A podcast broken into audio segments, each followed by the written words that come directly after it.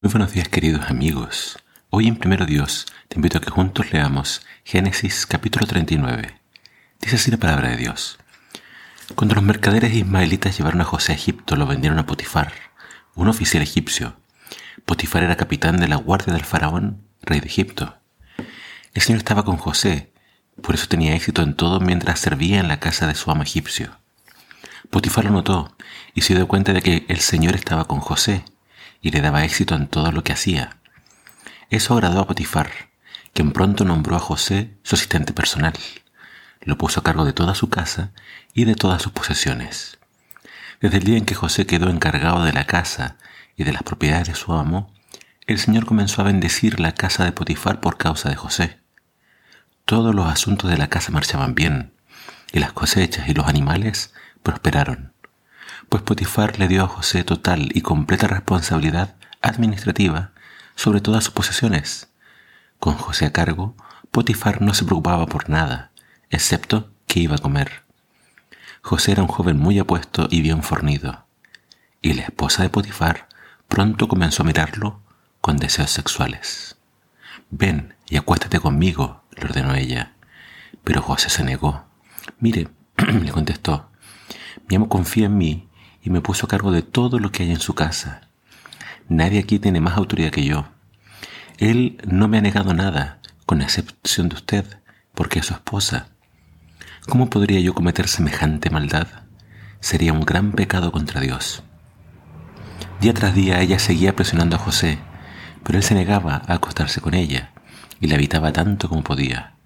Cierto día, sin embargo, José entró a hacer su trabajo y no había nadie más allí. Ella llegó, lo agarró del manto y le ordenó, vamos, acuéstate conmigo. José se zafó de un tirón, pero dejó su manto en manos de ella al salir corriendo de la casa. Cuando ella vio que tenía el manto en las manos y que él había huido, llamó a sus siervos. Enseguida todos los hombres llegaron corriendo.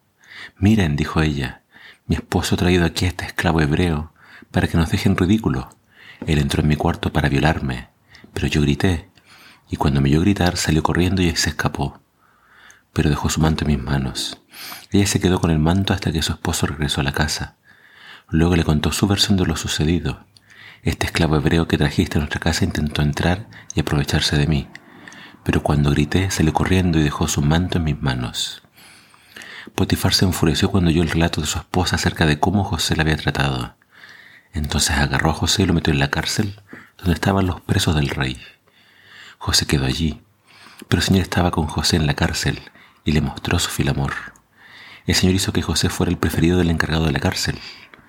Poco después el director puso a José a cargo de los demás presos y de todo lo que ocurría en la cárcel. El encargado no tenía, no tenía de qué preocuparse, porque José se ocupaba de todo. El Señor estaba con él y lo prosperaba en todo lo que hacía.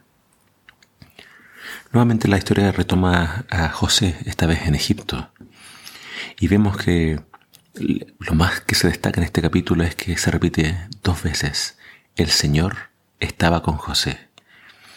Y vemos que al Señor estar con José, el Señor lo bendecía, lo prosperaba y todo lo que hacía le iba bien. Potifar se dio cuenta de eso y dentro de muy poco tiempo lo nombró el mayordomo de su casa. Dice que le dio la administración de todos sus negocios, de todo lo que había en su casa. Y él se daba cuenta como él era una persona muy trabajadora, muy organizada, muy inteligente.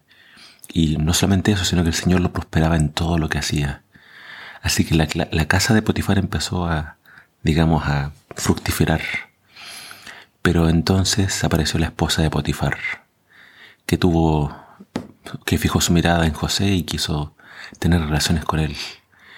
Pero vemos que José también tenía muy clara, aunque no había una ley escrita acerca de la voluntad de Dios, se entendía que no correspondía estar con la mujer de otra persona y menos la, la mujer de su jefe.